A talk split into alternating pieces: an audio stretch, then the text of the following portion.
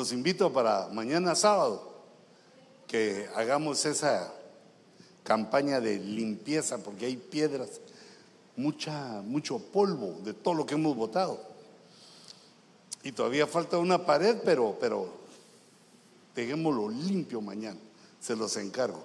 Así como Dios limpia nuestra alma, mañana limpiamos nosotros ese, ese nuevo local.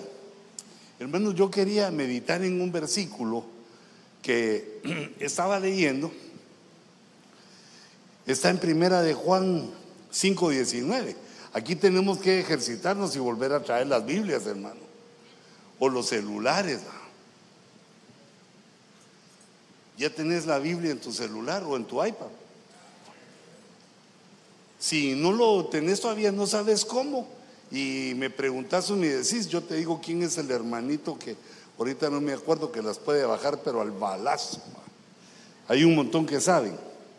Yo no, porque a mí me hacen el favor, siempre me agarran la computadora y me la bajan.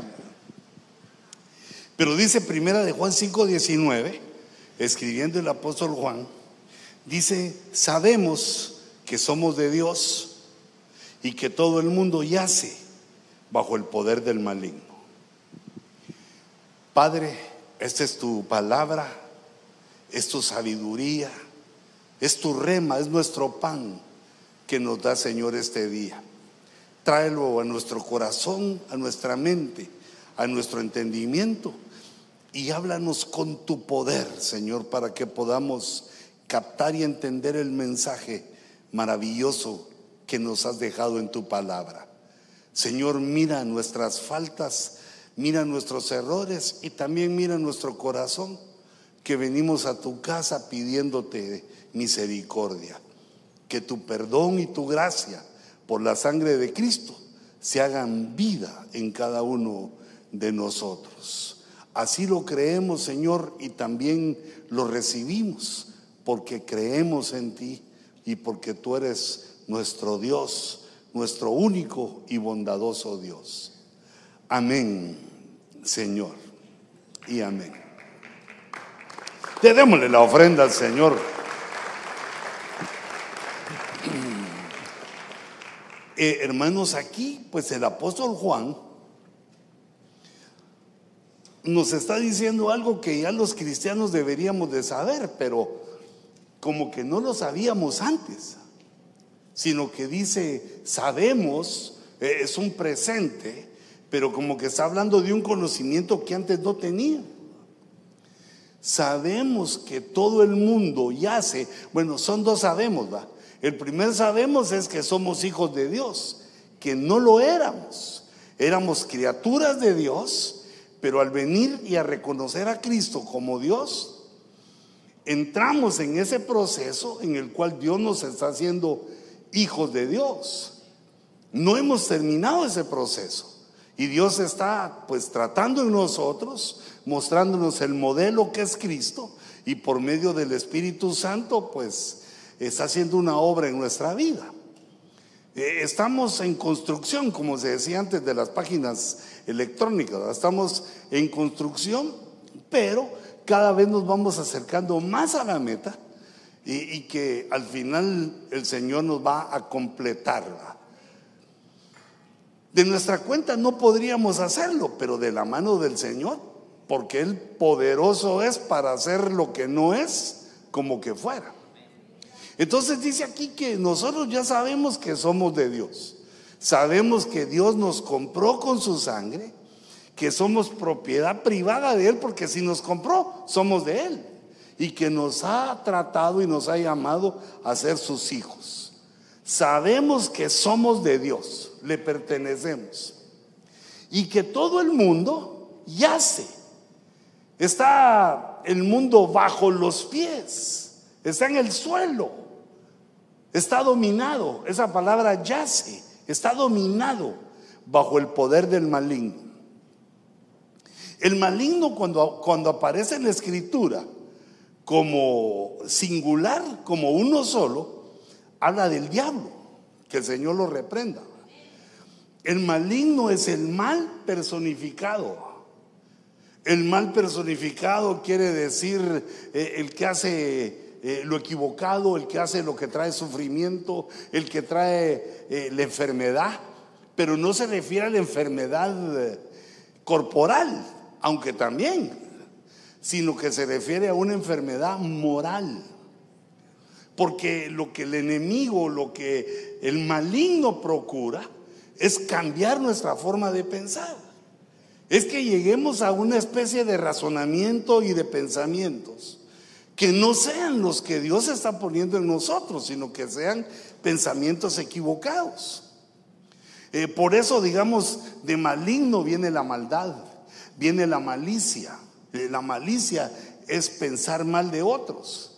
Aunque algunos dicen que cuando uno piensa mal del otro está en lo correcto, dice uno, va, pero ese es en el mundo.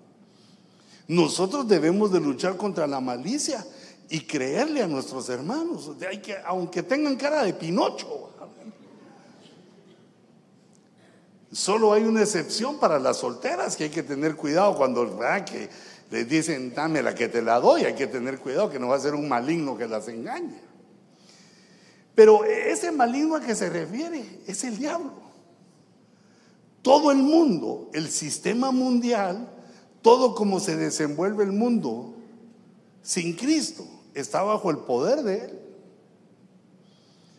Pero resulta que su, su visión no se conforma a tener ese poder, porque en el mundo tiene el poder, el poder de, eh, digamos, la política, tiene el poder de las finanzas, tiene el poder de lo que es el sistema mundial. Pero no es eso lo que él anhela, sino que lo que Él quiere es hacer hijos. Nosotros entendemos, digamos, en nuestra, en nuestra vida, que uno puede tener el padre, un padre biológico, pero no solo el padre biológico es el que es, el que es padre, sino que cuando uno se enamora, cuando el gallo se enamora de una gallina que ya ha puesto huevos, tiene que querer a los pollitos. Y los pollitos van a reconocer ese gallo, no le van a andar preguntando qué genética tiene o así, que se vaya a hacer un examen para ver, sino que va a reconocer en la actitud de aquel gallo, que pues fue, fue su padre, que lo ayudó, que lo dirigió, que le dio una imagen paternal para que él llegara a ser un hombrecito también. Bueno, mejor un hombre, porque hombrecito es chiquito. Entonces, padre no solamente es el que engendra, sino que padre tiene que ver, ah, es que la mujer, va, hermano, ya que peligrosas son las damas. Hasta cuando le sobran a uno la barbita, ¿va? Porque digamos, un hombre por amor recibe hijos que no son de él y los cría.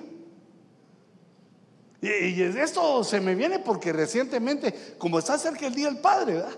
me mandaron un YouTube donde pasa un muchacho que se graduó de algo, no, no dicen bien ahí, pero se graduó de algo y toma el micrófono y le empieza a decir al que no es su padre, pero es su padrastro. Le empieza a dar gracias porque no tenía ilusiones y tú me diste, no tenía metas y tú me diste. Lo hace llorar ahí aquel, ¿no? Y cuando uno como padre llora, si es chillón, hermano y feo se mira uno. Por eso yo les he dicho que los hombres tenemos que llorar en el altar delante de Dios para que cuando nos venga el sentimiento nos aguantemos como los machos. Si no lo miran a uno sonarse y todo. Pues entonces, hermanos, resulta que aquí hay una batalla de hijos, una batalla paternal, porque Dios nos hace sus hijos. No, estoy hablando de lo biológico, sino solo les di el ejemplo. Porque recuérdense que también hay padres ministeriales. El pastor debe llegar a fungir con sus ovejas como un padre que le aconseja, que conduce. Porque no hay mejor consejo que el que lo quiere a uno. Y el que lo quiere a uno, la verdad solo puede ser su papá o su mamá. Aunque hay excepciones, ¿verdad? Porque hay gente que no piensa bien, pero uno elige. No elige el padre biológico, pero sí elige en quién va a confiar ya cuando tiene capacidad para, para decidir. Por eso es que los hombres decidimos quién es nuestro pastor. No se impone eso, sino que uno lo decide calculándole que es el que le predica, el que le enseña lo que dice la Biblia y que puede en un momento llegar a ser un padre como él o un padre para él. Porque resulta, hermano, que si uno no ejercita a ser hijo, no puede llegar a ser padre. Es como un prerequisito. Antes de ser padre, uno tiene que aprender a ser hijo. Y por los defectos paternales de, digamos, de nuestros viejos, que no, no supieron o no quisieron o los agarramos, nacimos en medio de muchos problemas en su vida, no lograron desarrollar esa paternidad y entonces Dios nos da una nueva oportunidad, ya de maduros, cuando, cuando encontramos un pastor que sea como un padre. Pero ahora resulta que el diablo también nos quiere de hijos.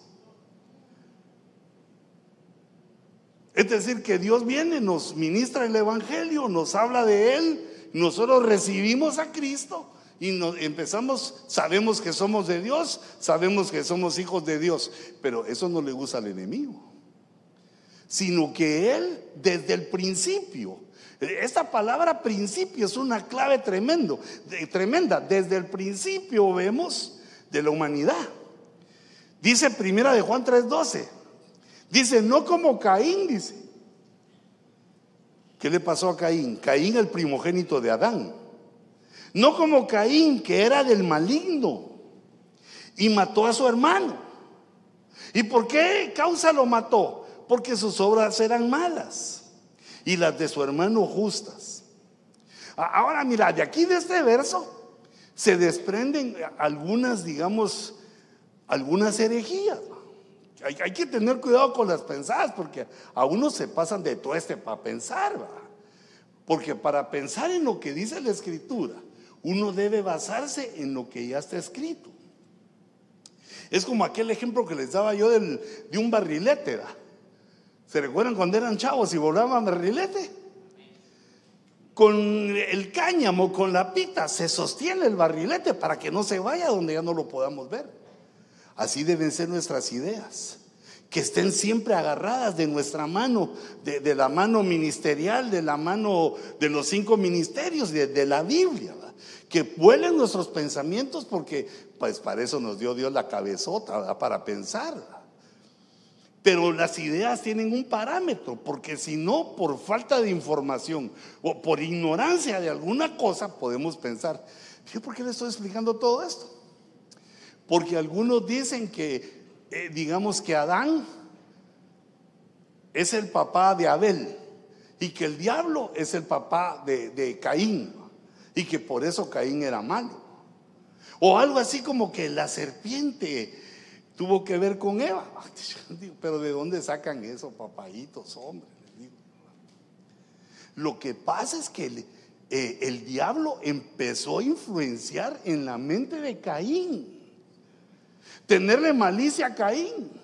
Porque aquel le desciende fuego del cielo y a mí no. Porque aquel tiene carro del año y yo no. Porque aquel tiene... Y, entonces empezó a ver lo que, lo que Abel tenía y le entró la envidia, el egoísmo, los celos. Lo empezó a influenciar el diablo. Y lo hizo su hijo cuando mató. Fíjate hasta dónde llegó. Y entonces ahí dice que Caín era del maligno, pero no era hijo del maligno, sino que era hijo de Adán y de Eva. Porque ahí dice que cuando Adán conoció a Eva, tuvo primero a Caín y después nació Abel. Ahí dice eso. ¿Dónde está la serpiente ahí? Solo que durmiera con ellos una pero no, hombre, no, no. Y, y también se ponen mal a la mujer. Es que hay algunos como que su mamá les hizo algo de chiquito. Creo que le daba la leche a sus hermanitos y a él no, porque como que odian a la mujer. Digamos, el pecado de la mujer fue que desobedeció lo que Adán le enseñó. Adán le dijo, mija, mira, ese árbol no podemos comer. Haceme ceviche de los otros, pero de ese no, porque no quiere Dios.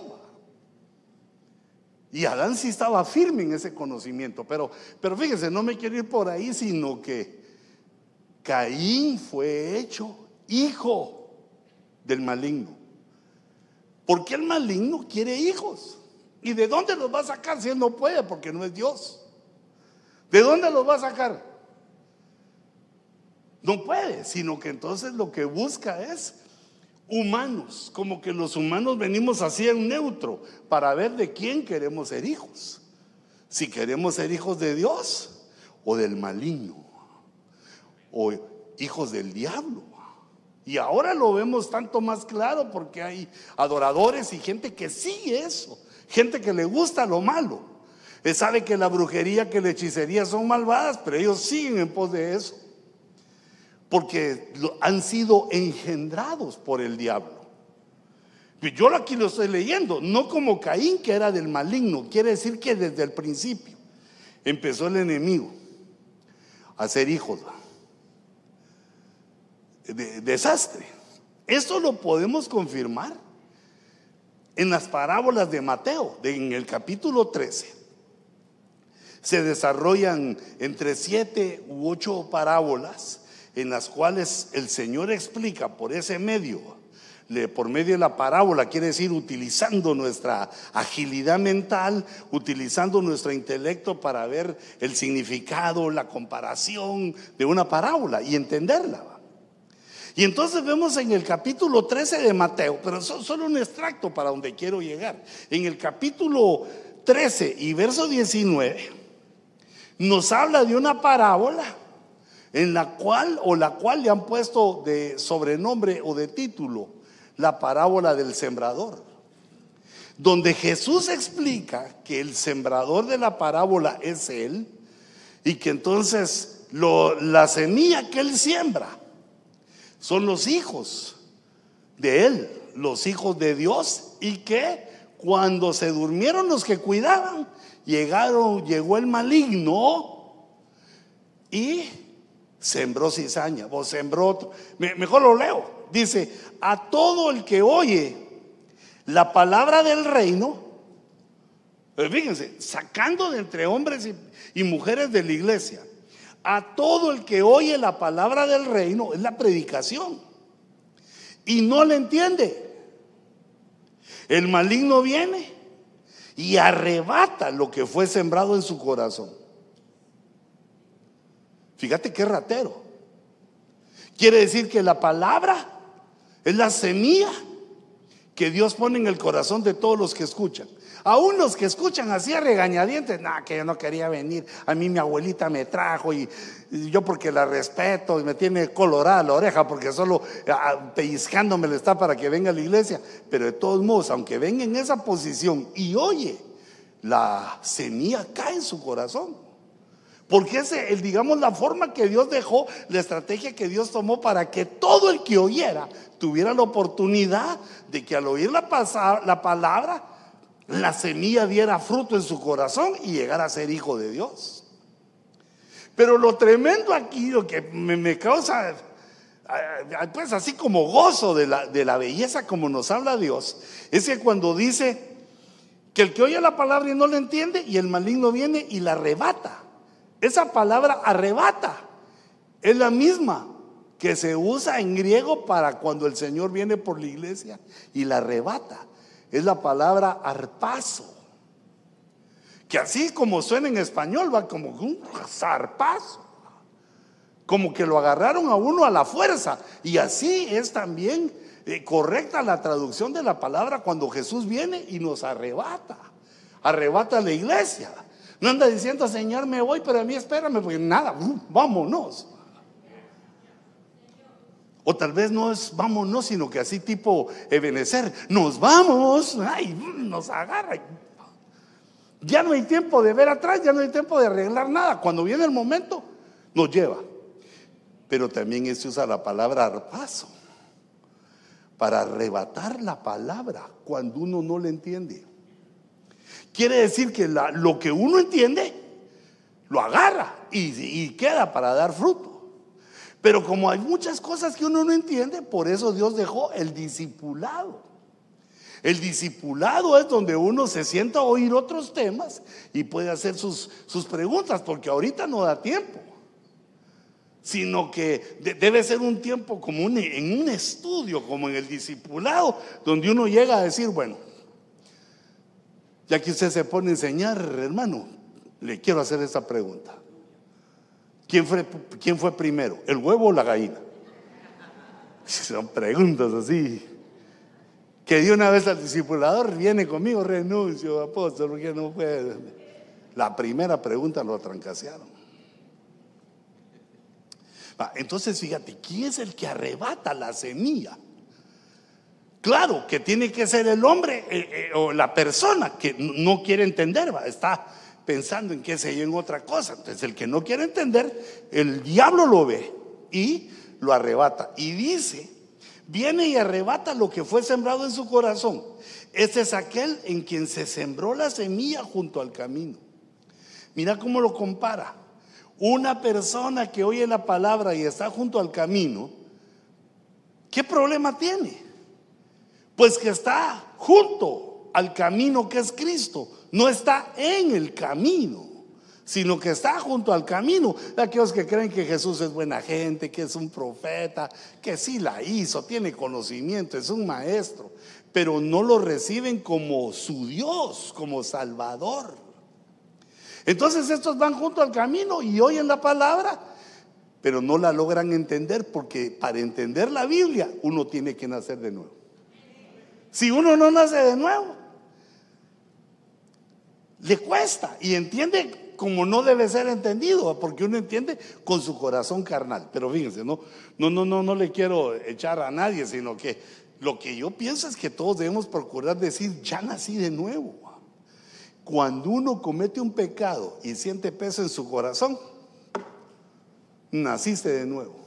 Arrepentite y alejate de ese pecado, porque esa es una de las señales. Pero, pero, es que me voy por otro lado, porque ustedes me distraen.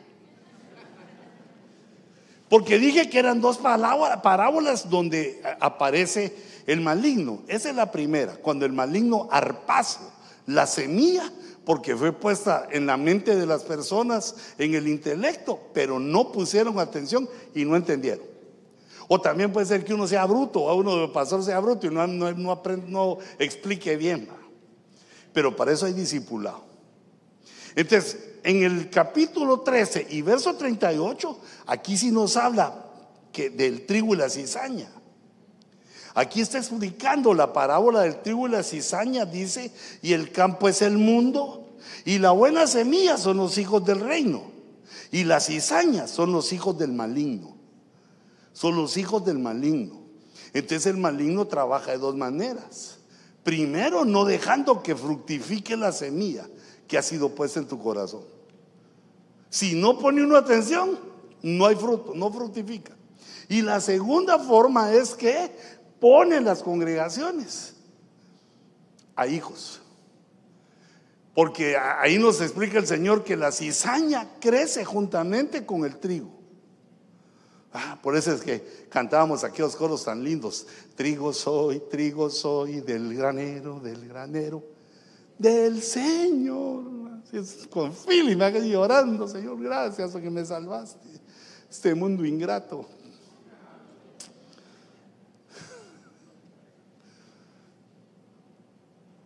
Ahora fíjate, quiere decir que uno tiene que tener cuidado de que no le roben lo que le siembran y también tiene que tener cuidado en la iglesia,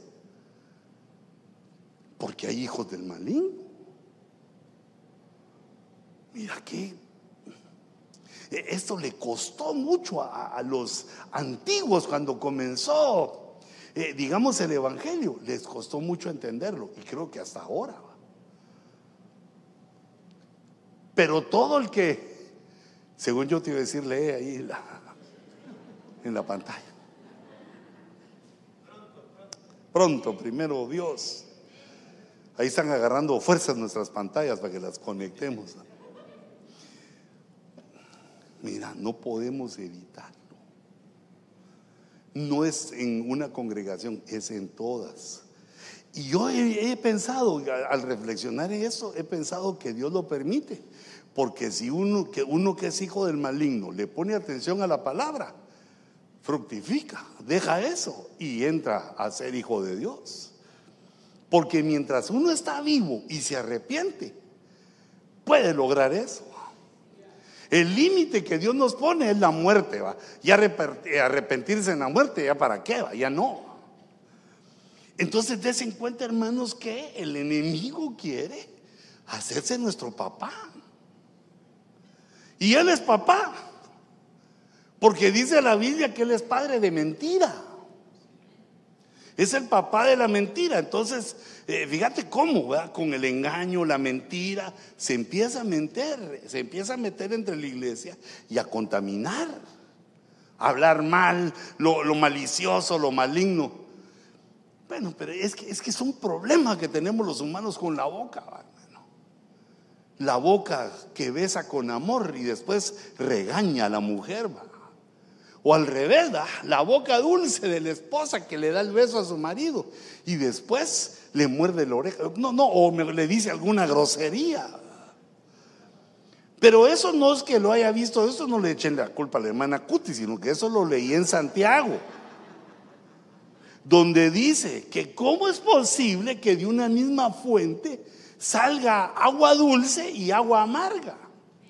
Que tenemos que aprender a cuidar nuestra boquita porque si no empezamos a hablar cosas que nos van a pedir cuentas por eso. Pero eso puede ser también influenciado por el maligno o los hijos del maligno. Entonces dice primera de Juan 3:13. Aquí hay tres niveles en los cuales fluimos nosotros. E, eso es como eh, les he comentado alguna vez de atrio, lugar santo y lugar santísimo. Se usa mucho en la Biblia. E, es, digamos, una forma de, enseñarla, como era el tabernáculo de Moisés y como era también el templo de Salomón, que se entraba primero a los atrios, luego al lugar santo y por último al lugar santísimo. Y entonces aquí dice, os escribo a vosotros, padres, ese es el lugar santísimo porque conocéis al que ha sido desde el principio. Os escribo a vosotros jóvenes, ese es el lugar santo. Los jóvenes de la iglesia. Los jóvenes de la iglesia no es en la edad que uno tiene, sino que aquí su característica es que han vencido al maligno. Así dice, os escribo a vosotros jóvenes porque habéis vencido al maligno. Y os escribo a vosotros niños, los niños son los que empiezan, los que no han logrado, están recientemente queriendo eh, hacerse hijos de Dios, son los niños. Os he escrito a vosotros niños porque conocéis al Padre. Entonces, hermanos, cuando uno viene a la iglesia, acaba de nacer. Es nacido de nuevo, pero es recién nacido. Eh, la Biblia le llama, tiene una palabra así bien tremenda para llamar, hablar cuando uno es recién nacido, que se usa la palabra neófito. Neófito es de, neo, nuevo, fito. No es Adolfo, ah, sino que fito es como un retoño nuevo. Todos nosotros somos neófitos cuando venimos a la iglesia, porque ¿cómo, cómo va a saber uno cómo ministrar? Si hemos estado en el puro mundo durante años. ¿Cómo va a saber uno cómo aconsejar, cómo alabar, cómo, por qué se levantan las manos, por qué profetizan? No, no sabe uno nada, pero no sabe mucho. Es neófito. Y dice la Biblia que cuando uno es neófito, no debe tomar responsabilidades grandes en la iglesia, porque ahí es donde tira más duro el enemigo. Pero fíjate, ¿qué es lo que tiene que hacer un niño? Un recién nacido. Bueno, eso a ninguno le gusta ser niño, hermanos, sino que ya desde que uno eh, ya, ya se siente algo de que ya uno sus 10 cultos o 20 cultos ya siente uno que es hijita. Yo dije, me viene a quitar el micrófono, debe predicar bien esa hermana. Mira, porque eso, hermanos, lo que pasa es que somos orgullosos los humanos. Y entonces nunca queremos ser, ser chiquitos. Y como ya tenemos pues alguna edad, mira, ni a los niños quieren ser niños. Le preguntas a un niño y ya quiere entrar a ver películas 3X, se rasura para que le salga el bigote. Quiere ser adulto. A mí, yo, yo soy, me recuerda a Dios que yo era así. Porque yo quería entrar a ver así las películas 3X y llegaba al cine con cigarro en la mano así, yendo con cara de malo, así como, ya soy grande, va. Y cuando daba mi boleto, y el cuate ahí no me dejaba entrar. Ni siquiera tiene bigote, joven. Soy lampiño, le decía. No, si le está saliendo a penita, le está saliendo. Pero uno quiere ser grande. Uno quiere ser grande. Y cuando es grande, quiere ser, qué, loca esa que se echa uno, Ya de grande quiere uno ser niño otra vez. Para entonces, fíjate, ¿cómo se quita uno lo niño? ¿Cómo pasa uno al nivel de joven, espiritualmente hablando? Porque hay unos que son viejitos, pero son como niños. Espiritualmente se comportan como niños. Son caprichosos, bravitos, enojaditos. Así como tú y yo. Pero ahí lo que dice que el niño lo que hace es que conoce al Padre. Cuando uno conoce al Padre, pasa a la siguiente faceta y se vuelve joven, espiritualmente hablando. Te das cuenta que los hijos cuando son chiquitos, y bueno, durante muchos años no nos llegan a conocer. Digamos, uno los corrige y los castiga y cree que somos malos. Por eso es que no nos dan regalo el Día del Padre. Ahorita un esfuerzo están haciendo las tiendas para que compren un regalito para el padre, porque como el padre es el freno en mano, cuando ya todos van a hacer fiesta, llega el papá y siempre no, negativo, cambio y fuera. Entonces los hijos, mi papá es el malo, no, nunca me dio, pero bueno, con la, con la idea que uno tiene de papá va corrigiendo, pero eh, este padre es maravilloso. Entonces tenemos que conocer al Padre. Por ejemplo, dice la Biblia que Dios es Padre de misericordias. Que Dios es Padre de consolación. Que Dios como Padre es lento para la ira. Entonces uno tiene que conocer a su papá. Si uno hace lo malo y no le cae la cinchaseada, no es porque tu papá no se ha dado cuenta. Es que él es lento para la ira. Te dejo un tu ratito todavía para ver si te arrepentís. Cuando te han pasado cosas eh, terribles, tenés a tu padre que es misericordioso, que es consolador. Ya, es el papá quien nos enseña. Pero entonces, fíjense el punto. ¿Qué hace entonces un niño espiritual? Empieza a conocer a su padre. Al padre es al que se le adora. Al padre es al que se le alaba. En el nombre de Jesús, por el Espíritu Santo. Pero es al padre.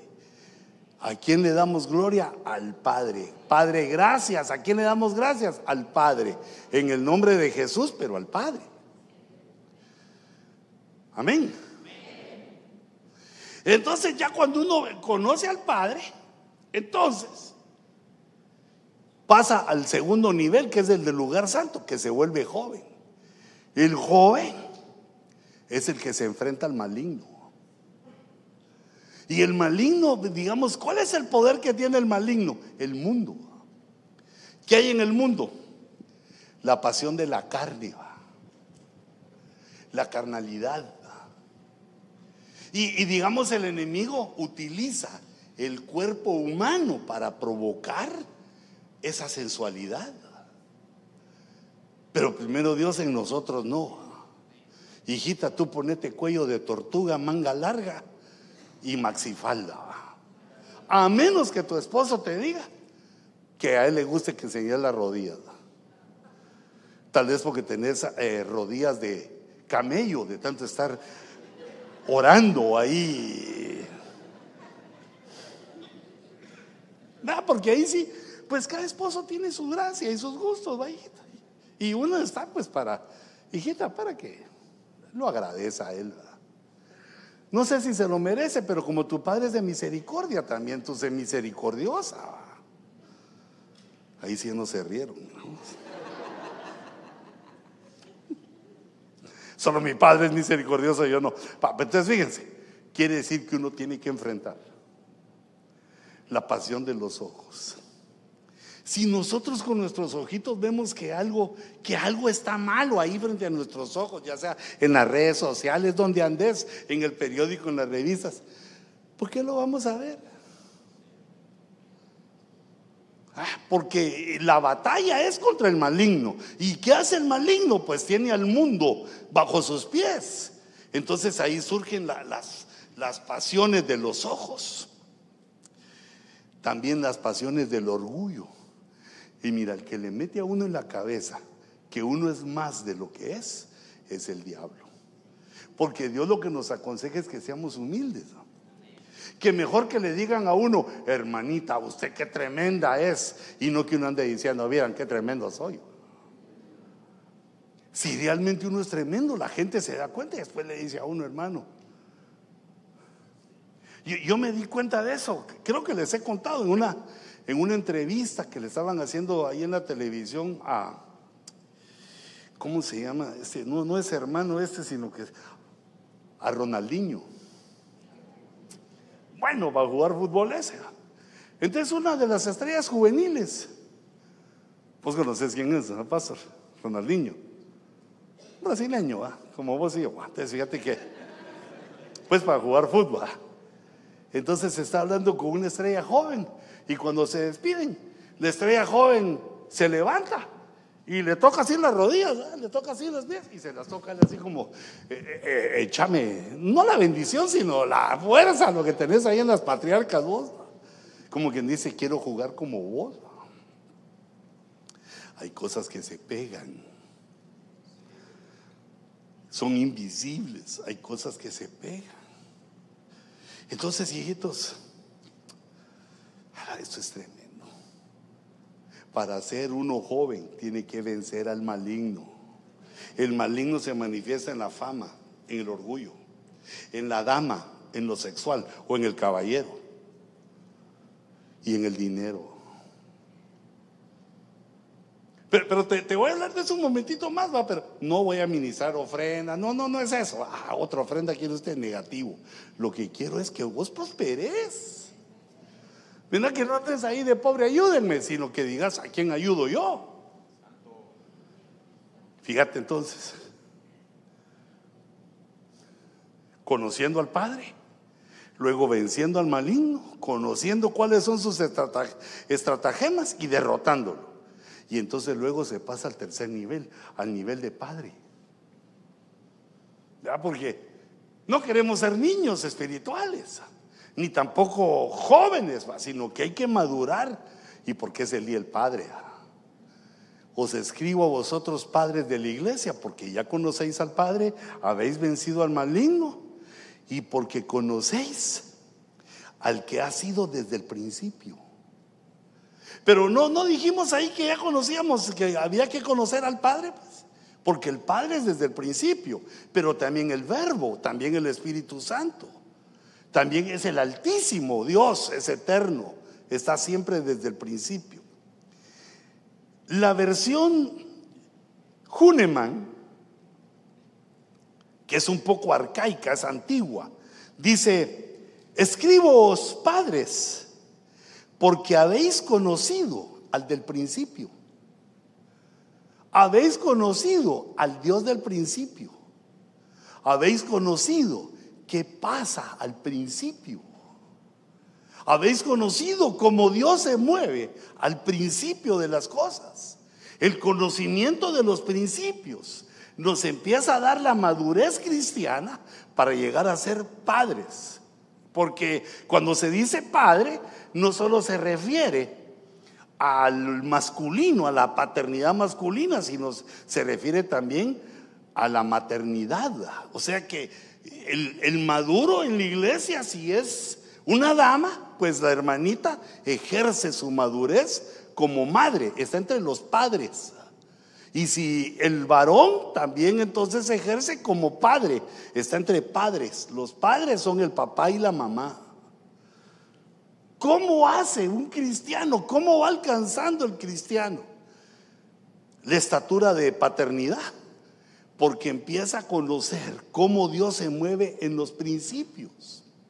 Los principios son una clave tremenda, porque resulta que toda la vida la estructura de la vida que el Señor nos da, a la, realidad, está basada en ciclos.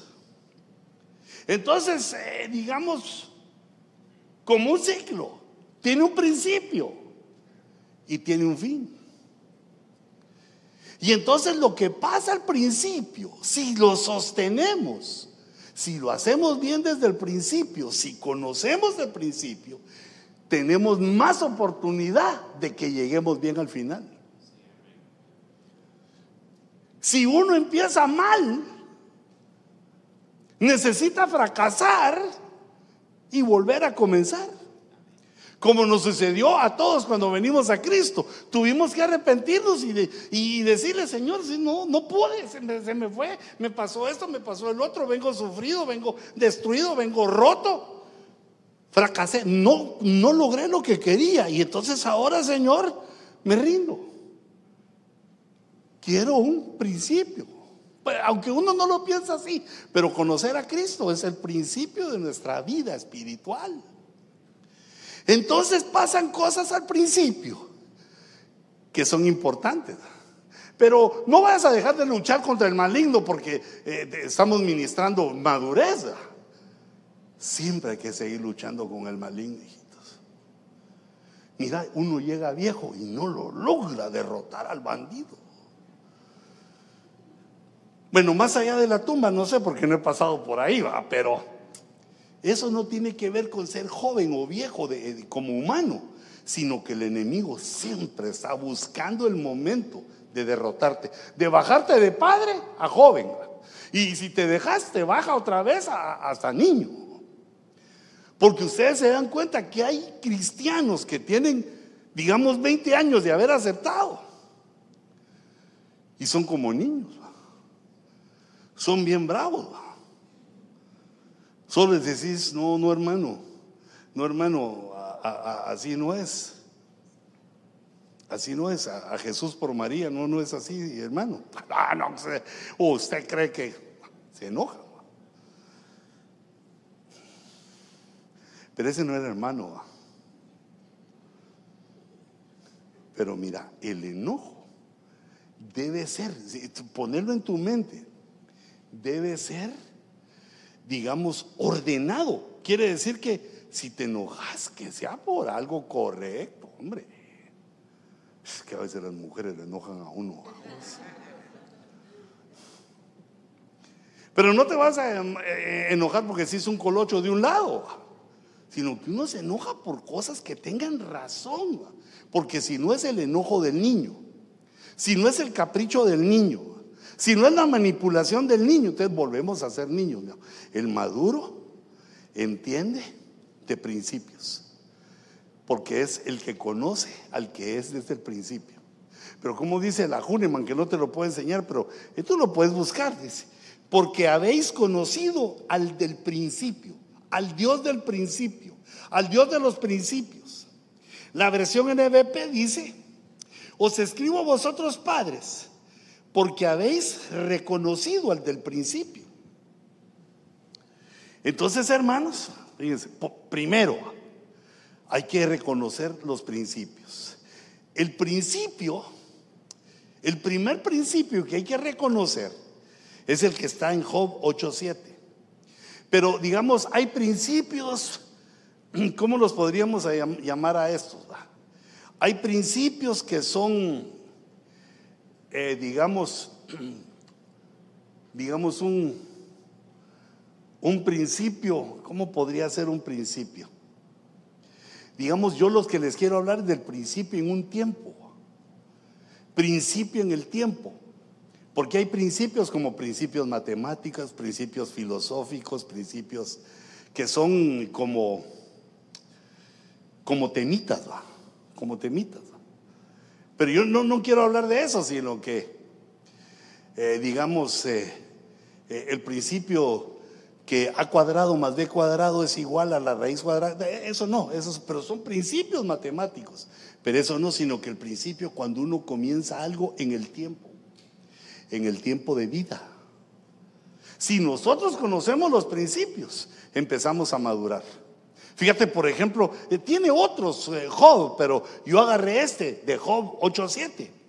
Dice, aunque tu principio haya sido insignificante, con todo, a pesar de todo, a pesar de la oposición, a pesar de lo que te digan, a pesar del maligno, a pesar de, con todo, tu final aumentará sobremanera. Entonces, cuando uno principia, debe entender que puede ser que por un tiempo no se le mire. Ah, porque dice, aunque tu principio haya sido insignificante. Uno puede parecer insignificante en el principio. Y tú entendelo, que así es el principio, así es cuando uno comienza. Es como cuando uno ve a un gusano, ah, qué feo el gusano. Pero si le seguís la vida, después ese se convierte en mariposa. Solo que eso no se aplica a los hombres, porque hombres mariposa.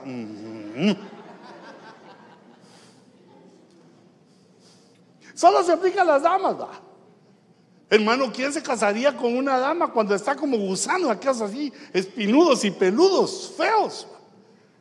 Todos reprenden ahí a la enfermedad, la fiebre que dan al diablo. No, pero cuando una dama le llega a su edad y se transforman en mariposa, ahí andan todos mariposeando.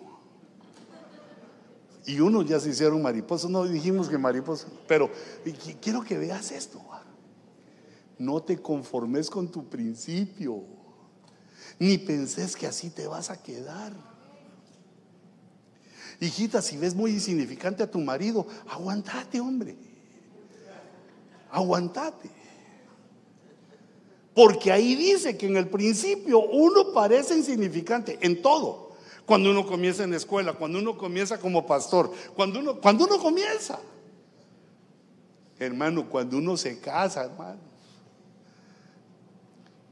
Pregúntale a las suegras qué piensan, excepto las que ya son evangélicas, ya, ya han oído la palabra. ¿Qué piensan cuando miran al marido que va a ser, eh, que pretende a su hija? Ay, Dios mío. Ay, no, ¿qué le va a pasar a esa pobre mujer? Hija, no, no te Lo mira insignificante. Claro, porque le está comparando con su marido que ya tiene 30 años de casado. Y empezó a cambiar. Los principios son insignificantes. No parece lo que vas a hacer. No parece lo que vamos a hacer en todo. Hijita, vas a mejorar. Eh, bueno, si nos mantenemos, si nos mantenemos, si somos constantes, tu final va a ser maravilloso. Tu final va a estar dado por Dios. Gloria Señor. Y entonces, ¿qué hace uno cuando principia? Se aguanta. Sigue adelante, sigue adelante. Como que imagínate que comenzás la carrera. Comenzás una carrera de unos 42 kilómetros y la aguantás. Comenzás y cuando sale una viejita, ese no va a aguantar. De, una vez te, te la tira, va, la asesina. todo flaco este, no alimentenlo, denle agua, este no va a aguantar. Sí, porque en el principio uno parece insignificante. Pero si se va a la meta esa viejita, que la lleven en taxi para que vea ese,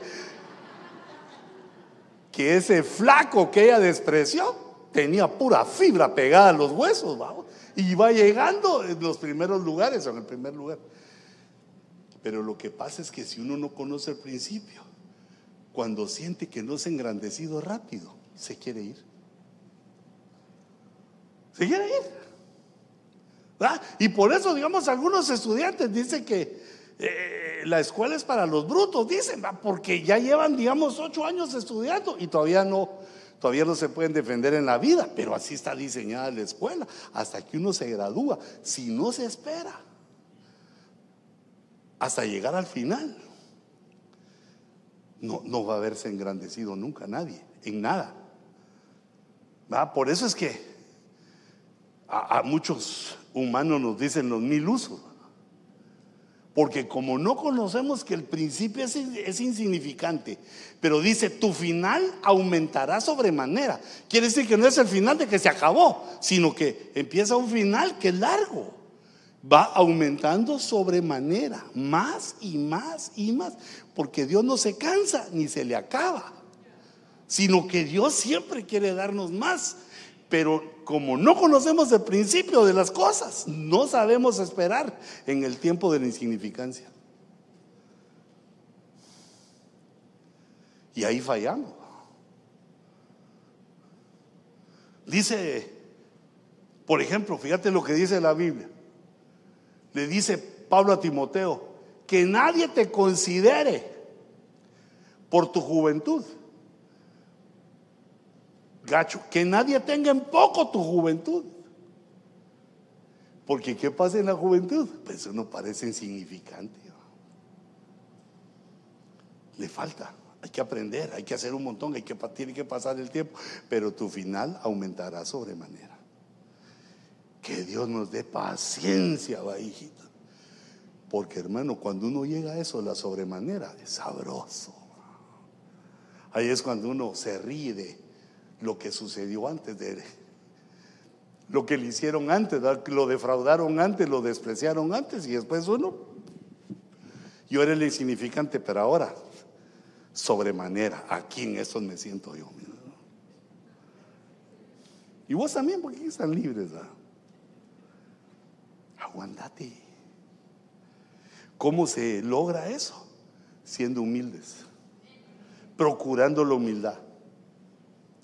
Porque el humilde Dios lo ve grande. Ah, pero fíjate, otro, otro principio. Este es un principio para aquí, mira. Dice el Salmo 111 y verso 10. El principio de la sabiduría es el temor del Señor. Entonces, ¿qué pasa? Que los cristianos quieren ser sabios, porque ser sabio es bonito. Fíjate que dicen algunos viejitos, yo, yo eso no lo he experimentado, pero dicen algunos viejitos que sus esposas se han enamorado de ellos, de él.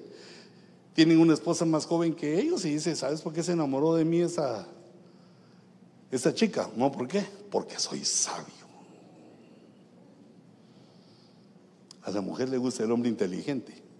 También hay que ser una despechada de vez en cuando, vamos para no ponerse flácido.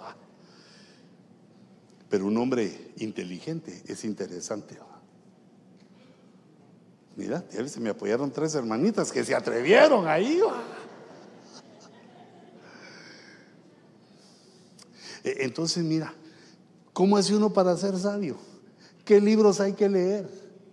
¿A qué escuela hay que ir? ¿Dónde enseñan eso? No, no, e, eso solo se enseña en el cielo. El boleto de admisión para la escuela de la sabiduría es que uno le tema a Dios. Que cuando uno va a pecar, cuando uno va a hacer algo malo y Dios le habla y Dios le dice, que cada uno entiende el mensaje que Dios le da, que uno diga, no, yo voy a ofender a Dios, no, eso no lo quiero hacer. El temor de Dios es alejarse del pecado. Cuando Dios mira que nosotros nos queremos eh, alejar del pecado, nos da el boleto para empezar, para empezar a ser sabios. El principio en el tiempo es temerle a Dios. Porque si no, uno conoce la Biblia, uno lee la palabra y se le queda porque uno tiene inteligencia. Lee la palabra y tiene los conceptos y se le queda. Pero si no teme a Dios, no lo puede aplicar. No se puede aplicar y no se le nota la luz, no se le nota el entendimiento. Porque se basa en temer a Dios. Pero ese verso es tremendo, ese que, ese que agarré el Salmo 110, porque dice, el principio de la sabiduría es el temor del Señor. Dice, buen entendimiento tienen, aparte de la sabiduría. Buen entendimiento, recordate que el entendimiento, si no nos arpaso el maligno, la semilla, buen entendimiento te sirve también en tu trabajo. Buen entendimiento, hermano, nos sirve para enamorar a nuestra esposa, que se quede pero bien enamorada de nosotros. Pero así que llore, así me... Ah, que sufra, que cuando ella se levante y no te ve en el lecho porque te fuiste temprano a chambear, grite y diga, sufro. Y lo grabe y te lo manda, te lo manda para que vos lo digas. No, ese amor es muy escandaloso, hermano. Buen entendimiento tienen todos los que practican sus mandamientos. Aquí viene otra cosa, el entendimiento, porque no solo es sabiduría el entender las cosas viene porque uno aprende a obedecer órdenes. El mandamiento es un mandato. Los mandamientos de Dios son mandatos que no nos andan preguntando qué pensamos nosotros si creemos que es bueno o malo, sino que el mandamiento es que Dios nos dice esto quiero y punto. A puros militares, cuando uno no entiende el mandamiento, ¿qué es lo que tiene que hacer? Obedecerlo. Y después con el tiempo va cayendo uno. Fíjate, por ejemplo, la Biblia dice, hijitas vosotras que sois solteras, dice la Biblia que una mujer que es cristiana no se debe de casar con un impío. Ah. Ya me han alegado varias hermanas que los impíos son guapos. Eso no lo sé, ni quiero saberlo. Pero lo que te digo es que uno bonito te puede hacer sufrir. Vas a llorar, vas a decir sufro, pero no de alegría, sino que de las guamaseadas que te des ingrato. Bueno, pero entonces fíjate, eh, digamos, Dios no dice, ¿quién te gusta? Sino que da un mandamiento. No solo a las mujeres, sino a los hombres solteros. Uno ya es cuete quemado, uno ya decidió. Uno lo que tiene que hacer es aguantar la marca. ¿va? Así como te he contado, así cuando como a Cristiano Ronaldo le dieron un guadañazo así, lo votaron. Y él levantó la mano, árbitro, penalti. Y el árbitro llegó y le dijo, juegue, no sea nena. ¿Va? Así también nos toca a nosotros, Te caíste, levantate. Pues, ¿Qué estás alegando? Penalti. Seguí. ¿Ah? En lo que alegó penalti, el otro equipo se fue y metió el gol. No, entonces el buen entendimiento viene por los mandamientos. Y la sabiduría, bueno, la clave aquí de este verso es el principio. ¿Cómo comenzamos a ser sabios, hijitos? Apartándonos del mal, temiendo al Señor. Porque dice Proverbios 8:22 que la sabiduría está desde el principio. Dice, Jehová me poseyó al principio de su camino. O sea que cuando Dios decidió empezar con, la, con criaturas, antes de que Dios decidiera crear, estaba solito, pues Él es eterno. Antes de que empezara a crear, estaba solo. Saber cuándo sería eso que empezó a crear eh, criaturas, pero la primerita, al principio. El Señor me poseyó, me hizo suya. O sea que Dios creó la sabiduría y dijo, vos vas a ser mía, porque se las vamos a dar a otras criaturas que hago. Te, voy a ministrar, vas a influenciar a otras criaturas. Entonces debemos, debemos de saber el principio. El principio de la sabiduría es el temor del Señor, pero la sabiduría está también desde el principio. Dios la creó desde el principio. Y en el verso 23 dice, desde la eternidad fui establecida, antes del tiempo. Dios la creó y la estableció. Desde el principio, desde los orígenes de la tierra. Quiere decir con estos versos del Salmo 110 y de Proverbios, que los que conocemos al Dios del principio debemos de saber que la sabiduría es fundamental para vivir, hijitos.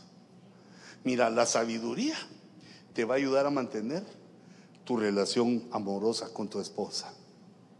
Hijita, para que aguantes mientras aquel hace, se sacude el polvo de la montaña donde bajó o bajamos. Cuando empiece a entender las cosas de la vida, porque los hombres nos tardamos más en entender esos misterios. Entonces, ¿qué tienes que hacer tú? Se sabia. Se sabia. La mujer sabia con sus manos edifica su casa. ¿Dónde está esa sabiduría? En el temor de Jehová, primerito. Y luego, ¿de dónde viene la sabiduría? Desde el principio, desde los orígenes. Tenemos que conocer y saber que Dios creó la sabiduría para las criaturas que vendríamos después, para ser influenciados por la sabiduría. Pero ¿cómo? ¿Cómo es eso?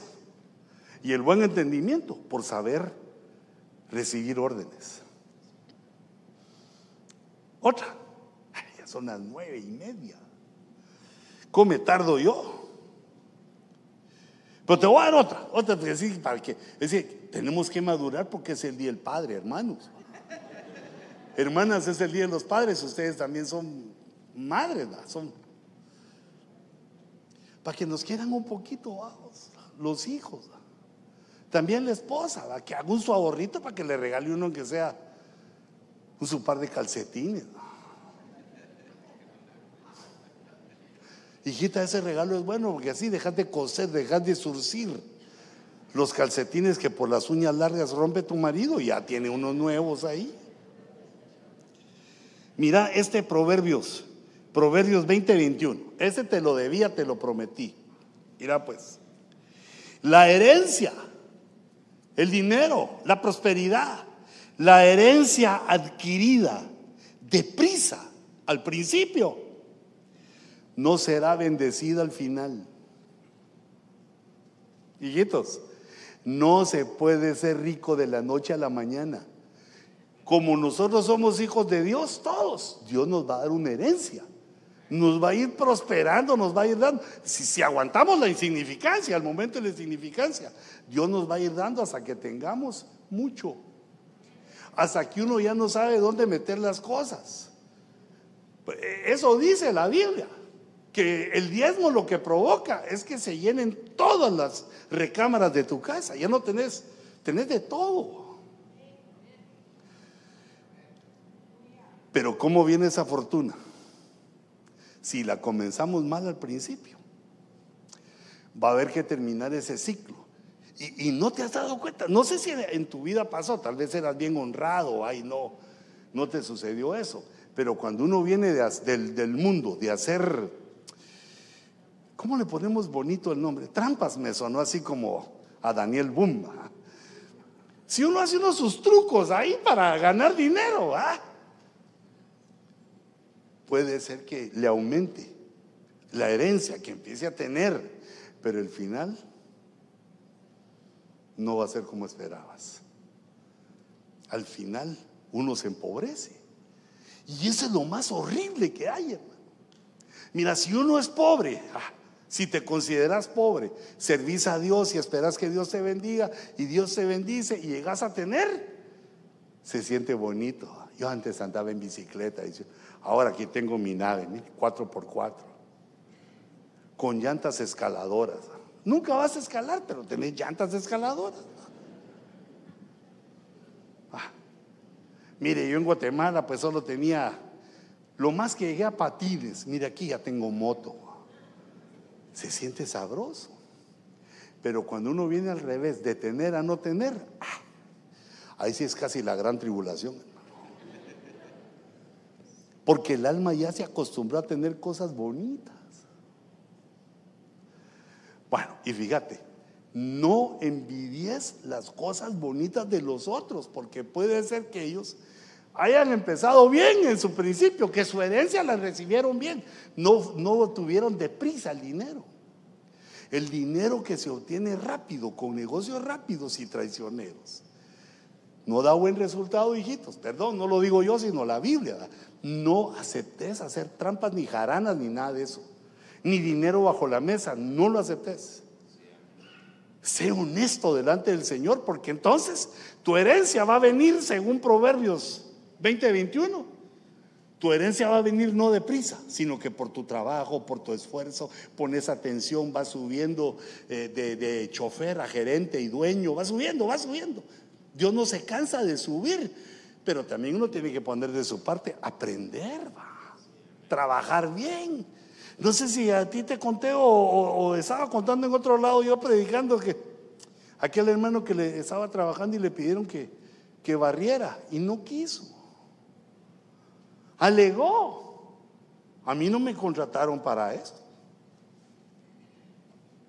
Y lo he oído varias veces ese caso. Y yo digo, todavía un gringo ¿ah? nació aquí, se nota, se nota que es canche, que no usa agua oxigenada. Porque este como es de aquí, tiene otra mentalidad. Pero nosotros, hermano, que somos cristianos, no te digo por ser Latin people, sino que porque somos cristianos, debemos entender que cuando las riquezas vienen rápido, mal adquiridas, el final no va a ser bendecido.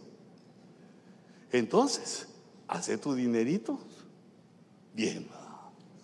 Hace tu dinerito diezmando, guardando tu ahorro, eh, echándote tus vacaciones, llevando a tu familia de vacaciones. No seas gacho ni tacaño de, de no llevar a tu familia de vacaciones, hombre hermano. Digamos, uno se calcula, si no tenés dinero para pagar cinco boletos de avión, porque como sos latino, vaya, tuviste cuatro hijos, en cinco años de casado ya tenés cuatro hijos. Si no la parás, vamos a llegar a ser nueve mil millones de habitantes antes de tiempo. Entonces uno dice, no, pero es que cinco boletos es mucho, entonces renta un cuarto en un hotel y ahí te vas ahí en la albergue. Ustedes imagínense que están en Disneylandia, tírense ahí al agua, cierren los ojos y miren a Mickey Mouse. Porque los hijos no, no quieren, no, no, quieren mucho, no, no, no están pidiendo cosas, sino, ¿sabes si quiere un hijo? Que vos estés ahí. Que vos estés ahí chapoteando o ahogándote con ellos en la piscina. Entonces, para eso hay que organizar uno su presupuesto. No, se puede gastar así a, lo loco, no, quebrás. Organiza tu presupuesto, hay que pagar la renta. Eh, si es dama, primero tiene que pensar en la belleza y después en la comida. Si es caballero, primero el carro, después la comida. Organizada. Ese es un esfuerzo porque el principio si crece deprisa la herencia al principio, al final no hay bendición. Me dará tiempo a otro. Tengo otros dos o tres del principio, porque eh, conocer el principio nos va a hacer maduros. El Padre es el que conoce al Dios del principio. Conoce al Dios que hace las cosas del principio, porque Él es el que nos dice cómo va a terminar eso. Si sabemos el principio, podemos pensar en el final. Fíjate este, Mateo 19, 4.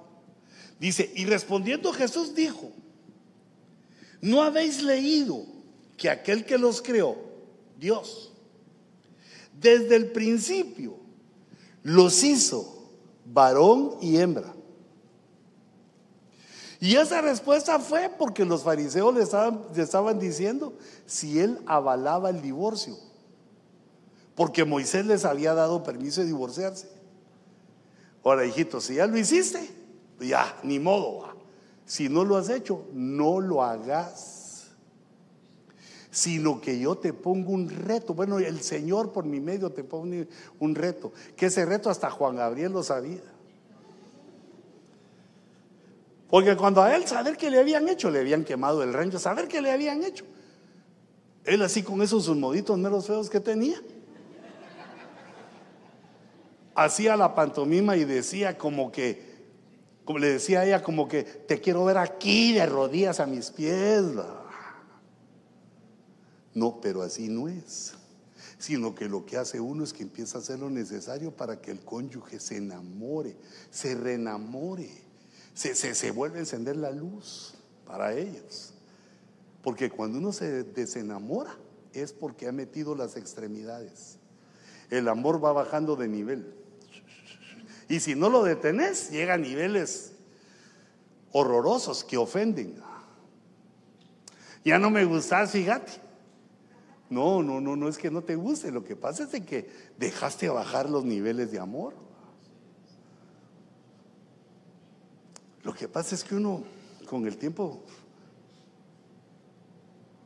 va envejeciendo, hijitos, hombre. ¿Qué hace uno contra eso? Entonces, por eso, por eso es que uno cuando tiene 15 años tiene que tomarse foto. Cuando se casa uno toma foto. Para que cuando el marido le alegue le diga, mira cómo me encontraste, va. Tus descuidos me han puesto así, va. Hijitos, nos hizo varón y hembra. Bueno, eso también para aquellos que hay otro, otro sexo también, va. No. Eh, es una es una degeneración, es un mal pensamiento del maligno que le ha metido a otros, pero tú y yo sabemos eso, porque quiere decir que Dios nos hizo varón y hembra, pero la estructura no es el varón y la hembra, sino que a su tiempo el principio lo que nos lleva es a conocernos, a enamorarnos, a casarnos, a sufrir. No, no, no, no, perdón, no, eso no, a casarnos y a ser felices. Te voy a dejar ese, mi último grito de la moda. Sufro. No, no, no les gustó. Yo vi que la hermana Cuti se rió cuando gritó. Hoy vale, que se me inventó, me, se me ocurrió. Quiere decir que el varón y la hembra están hechos para juntarse y para llegar a ser una sola carne. Entonces, hijita, para eso tenés que enamorar constantemente a tu marido. La estrategia de la mujer es la belleza. Ah, esa es su estrategia, hijita. Por algo ese hombre se casó contigo, hijita, hombre. No creas que uno es atarantado, que anda ya, ya, ya, ya, ¿a quién agarro? Que... No. Algo le gustó tuyo. Y, y, hermano, también a ti. Tener lo tuyo. Aunque tu principio parezca insignificante, ah, pero espérate. ¿Mm? Los hombres deben recordar siempre que el hombre es como el oso. Entre más feo, más hermoso. Entonces este principio es el principio del matrimonio. Cuando uno hace un pacto matrimonial delante del Señor, se compromete con Dios a desarrollar con esa mujer, no con las mujeres, no, con esa mujer desarrollar para llegar a ser una sola carne. Qué lindo es eso, hermano. Cuando el hombre comprende a su mujer, cuando la mujer comprende al hombre, solo una mirada. Ah, se echa uno un chiste malo y ya se le queda viendo así como... Y uno ya no cuenta ningún otro. Hermano, cuente otros, si están tan bonitos sus chistes. No puedo.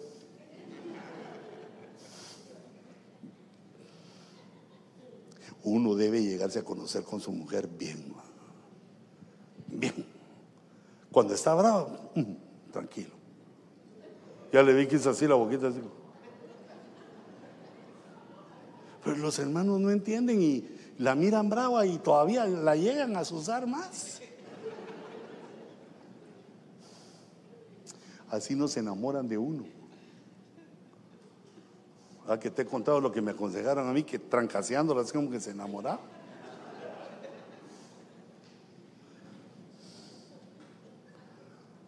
Te digo otro.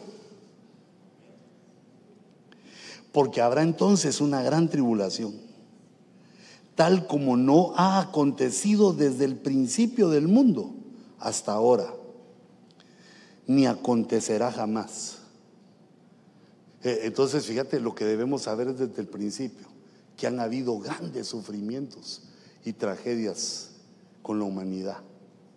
Por ejemplo, en el siglo XVII, cuando habían pasado 1700 años desde que Adán salió del huerto, toda la humanidad pereció en un diluvio. Decime qué desgracia más grande puede haber que esa, que solo ocho se salvaron. Y digamos, según los cálculos eh, del apóstol Sergio, que me parecen buenos, bien tomados, bien atinados en los primeros dos mil años, desde que Adán salió del huerto, debían haber dos mil millones de personas. Pues ese es el, eh, digamos, el coeficiente, el ciclo de reproducción humana, y debían de haber dos mil. Pero como no llegamos a, los dos mil años, sino a solo 1700, pero imagínate que habían 1500 millones de seres humanos, pero todos entregados al mal.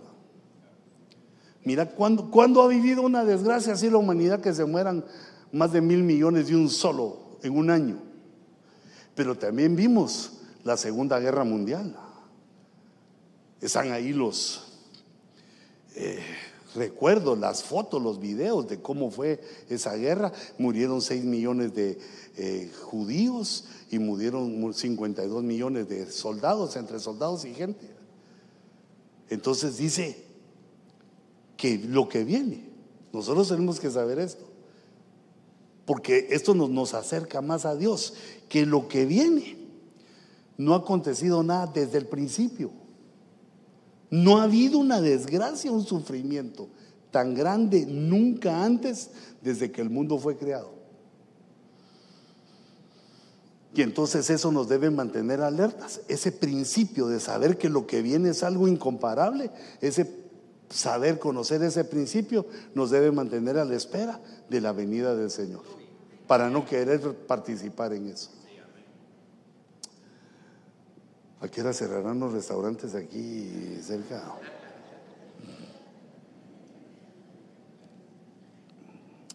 Va, con este me despido, pues puro mariachi. Me despido con este principio que encontré primera de Juan 3:11. Dice, porque este es el mensaje que habéis oído desde el principio.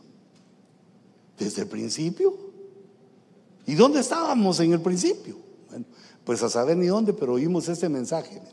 Este es el mensaje que habéis oído desde el principio. Que nos amemos. Que nos amemos unos a otros. Mira cómo comencé con el odio entre dos hermanos, Caín y Abel. Cómo el enemigo, el maligno, se mete en la mente de uno y hace que el otro muera, mata al otro. Y a pesar de que tenemos este mensaje, eso lo sabemos en nuestra conciencia y en nuestro espíritu. Cuando lo oímos predicado, lo leemos, nos da testimonio en nuestro espíritu que eso Dios nos lo enseñó antes, que debemos amarnos, somos hermanos. No solo porque venimos de Adán, de Noé, sino porque la sangre de Cristo nos ha unido. Es un vínculo común entre Dios y cada uno de nosotros que nos hace hermanos. Porque la sangre de Cristo nos hace decirle a Dios, Padre.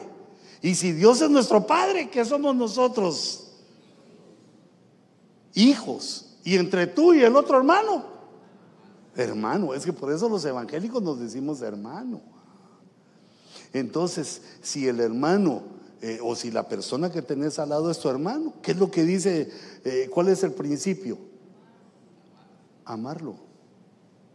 Aunque lo veas, aunque lo veas que tiene sus errores. ¿Qué es lo que hay que hacer con la hermana? Amarla, pero de lejitos, ¿va? Porque si no se enoja el marido y con toda la razón, ¿va? El amar es un respeto. El amar es una querer una colaboración. Yo encuentro que hermanos quieren que eh, las hermanas los amen y le andan diciendo, usted es porque usted es mujer y yo soy hombre. una mujer no tiene que sujetarse al hombre, tiene que sujetarse a su marido y a su papá si todavía no es casada. Y si el viejo no agarra la onda, pues a su pastor. Que a veces vaya el viejito. ¿Cómo llega uno a la madurez? Conociendo los principios. sabiendo cómo se comienza, se puede completar la carrera. Así como hacen los que saben correr, empiezan tranquilos. Los que no saben piensan que van a perder. Ah, y ese mire qué despacio. Y aquellos, los niños, los muchachos, los que no saben, de una vez hasta los tenis dejan tirados ahí correr tan duro. Y a la mitad de la carrera los encontrás tirados ahí donde está el agua. No saben cómo es el principio para lograr un buen final.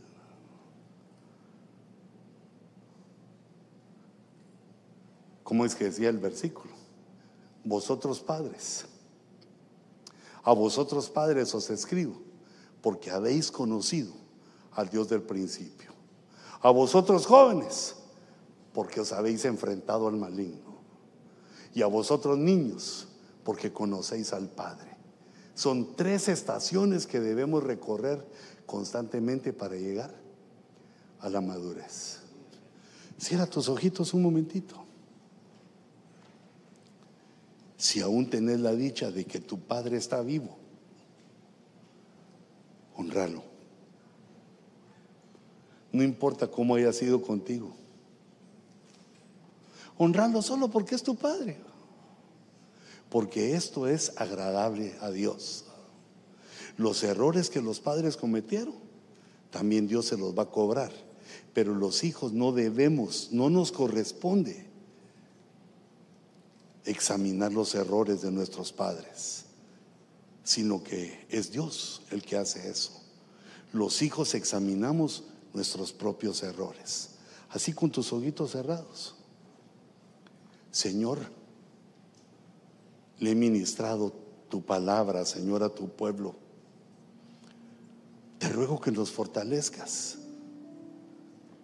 Permite, Señor, que podamos seguir adelante en la carrera, conociendo esas verdades maravillosas del principio, para que nuestro final sea bendecido para que nuestro final sea poderoso, majestuoso, digno de la carrera que hemos llevado delante de tu presencia.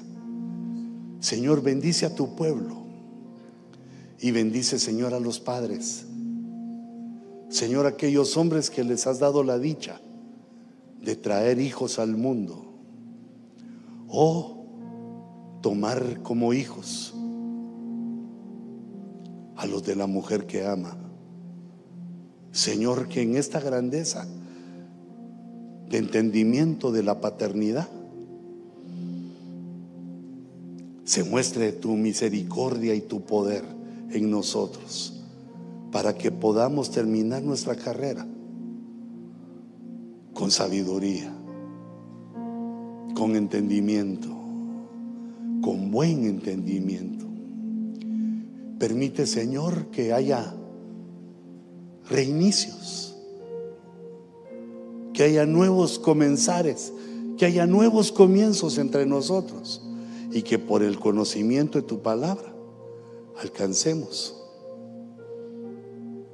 el final de bendición, el final que da principio a otro ciclo que traerá otro final y otro ciclo y otro ciclo hasta que se cumpla el ciclo de vida que nos has dado sobre la tierra. Señor, bendigo que esta palabra, Señor, penetre en nuestro entendimiento, en nuestros corazones. Reprendemos todo arpazo del maligno. Que esta semilla quede en nuestro corazón y fructifique que dé un fruto multiplicado, poderoso, fuerte, como árboles de justicia. Permite, Señor, que fructifiquemos por el conocimiento de tu palabra. Ahí en tu lugar, dile al Señor eso. Señor, madúrame, enséñame, dirígeme. Yo me dispongo para que me lleve, Señor, a la victoria. que sepa aprender y conocer mis principios insignificantes para saber que aumentaré sobremanera.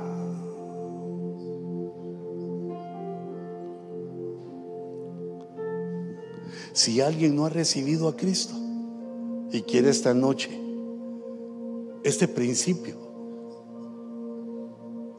de reconocer a Jesús como Hijo de Dios, invito a que pases al frente. Y vosotros que ya sois de Dios, hijos de Dios, recibid la bendición de la palabra como nacidos de nuevo. Que venga madurez, entendimiento, que venga sobre tu vida la fuerza para ser perseverante, la fuerza para aprender. Así te bendigo en el nombre poderoso de Jesús. Levanta tus manitas y dile, Señor, recibo, recibo tu palabra, recibo tu bendición.